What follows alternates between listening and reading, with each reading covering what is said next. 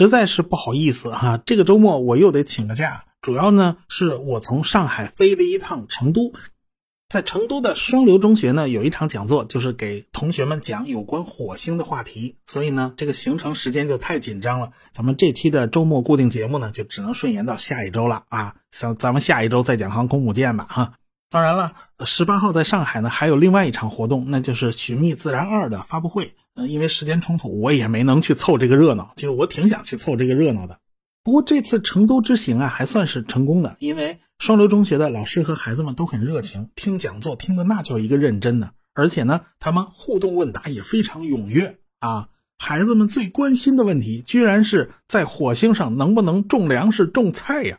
我都奇怪，这帮孩子怎么都会考虑农业问题呢？这还是挺出乎我意料的。我猜呀，是他们看火星救援这类的片子看多了哈，他们就惦记着在火星上种马铃薯呢啊。成都也是一座非常美好的城市，可惜呢，这次时间安排太紧凑了，我也就没有在成都过多的停留。以后呢，有机会到成都，我一定争取啊，时间长一点，争取多看看啊，我还挺想去看熊猫的哈。好，咱们就说这么多吧，我们下个星期再见。